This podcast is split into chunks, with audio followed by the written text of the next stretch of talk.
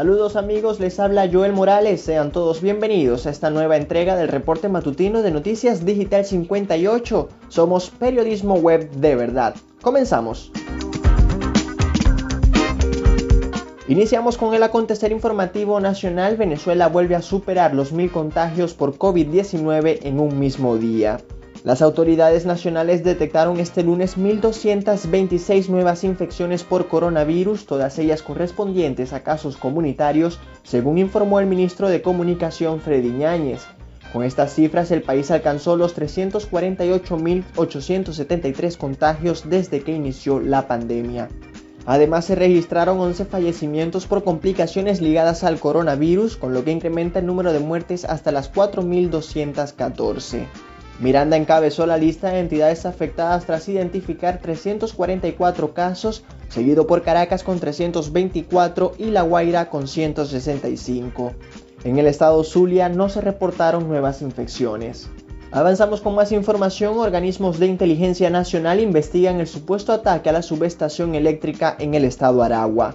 Así lo informó este lunes el ministro de Energía Eléctrica, Néstor Reverol, quien visitó dicha entidad con el fin de supervisar los percances eléctricos ocasionados por el apagón general en Venezuela el pasado 12 de octubre, producto de un presunto ataque terrorista.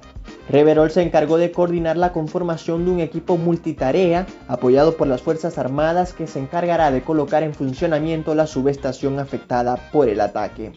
Continuamos con más noticias. Rector del CNE rechazó inhabilitaciones contra precandidatos opositores de cara a las mega elecciones.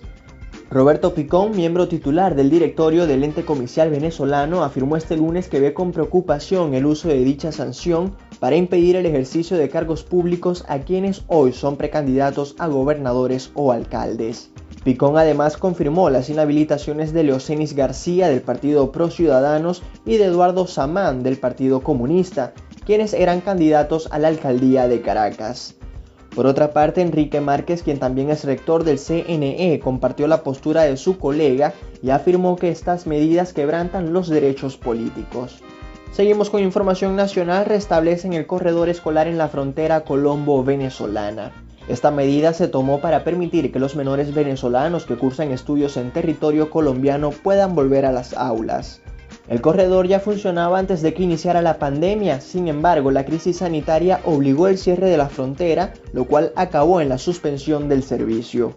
Este lunes unos 200 estudiantes entraron en territorio neogranadino para iniciar sus actividades escolares en la institución educativa La Frontera, en Villa del Rosario, en el norte de Santander.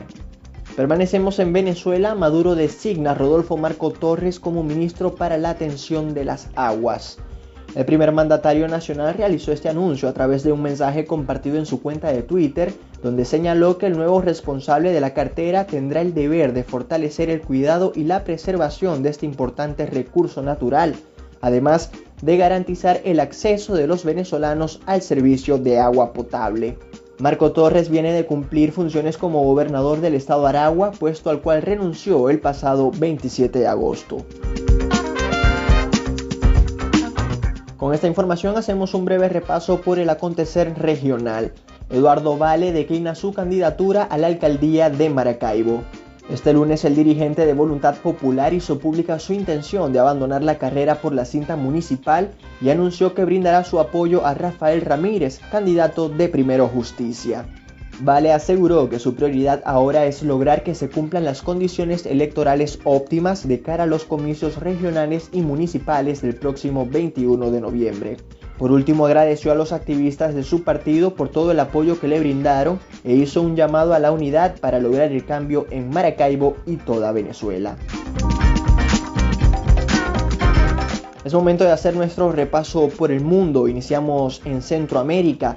En Nicaragua los universitarios emiten un SOS por la salud de un líder estudiantil preso. La Alianza Universitaria Nicaragüense emitió este lunes una alerta por la salud física y condición psicológica del líder opositor juvenil Lester Alemán, conocido por haber increpado al presidente Daniel Ortega en 2018 y quien se encuentra preso desde inicios de julio pasado.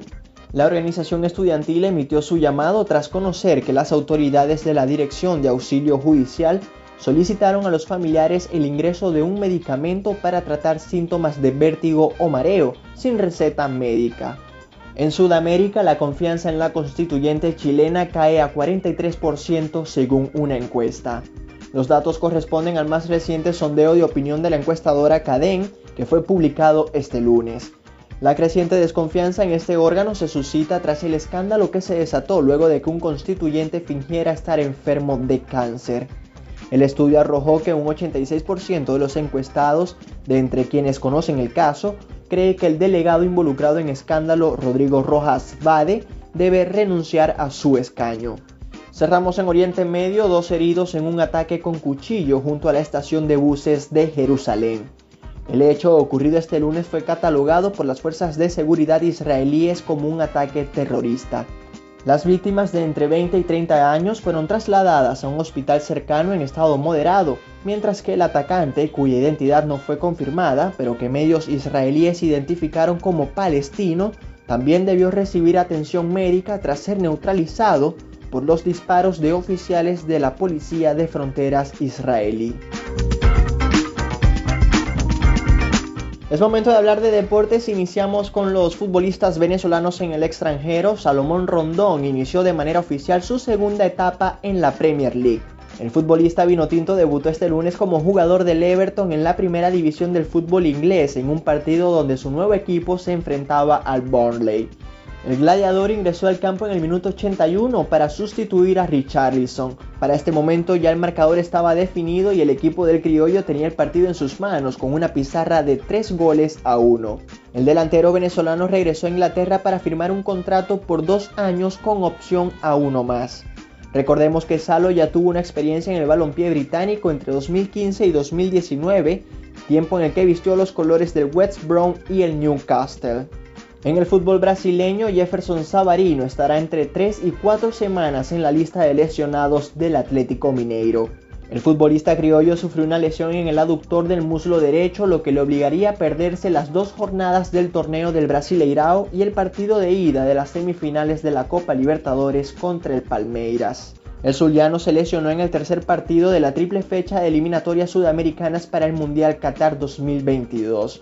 Savarino acumula un total de 6 goles y 8 asistencias en 28 partidos jugados en la temporada en curso. Pasamos a las grandes ligas, Breakbeat Valera sobresalió en victoria de Toronto ante Tampa Bay. El tercera base criollo que milita en los azulejos se fue en la noche de este lunes con marca perfecta de 3-3 en lo que fue el triunfo de 8 carreras por una de su equipo ante los Fries. El pelotero venezolano conectó tres sencillos que le sirvieron para remolcar tres rayitas y contribuir de manera significativa en esta victoria. Valera batea en esta temporada para 275 y ya suma un total de 3 empujadas. En otros resultados de la jornada de este lunes, Cardenales apabullaron 8-0 a los Mets, Yankees se impusieron 6-5 ante los Mellizos, Marlins vencieron 3-0 a los Nationals y Astros vapulearon 15-1 a los Rangers. Antes de finalizar, les recordamos que este martes arranca la temporada 2021-2022 de la UEFA Champions League. En los partidos más importantes de esta primera jornada destacan el Barcelona Bayern de Múnich, Chelsea vs Zenit de San Petersburgo, Juventus Malmo y Villarreal Atalanta. Le invitamos a estar conectado a Noticias Digital 58 para estar informados sobre esta primera fecha en la Liga de Campeones. Nos despedimos y les recordamos que estas y otras informaciones usted puede ampliarlas en nuestra página web digital58.com.be y si desea mantenerse informado síganos en nuestras redes sociales como arroba digital-58 y suscríbase a nuestro canal de Telegram. Recuerde respetar las normas de bioseguridad, mantener la distancia y lavar sus manos frecuentemente. Prevenir es la mejor manera de luchar contra el coronavirus. Ponemos fin a este reporte matutino, narro para ustedes Joel Morales. Somos Noticias Digital 58, periodismo web de verdad.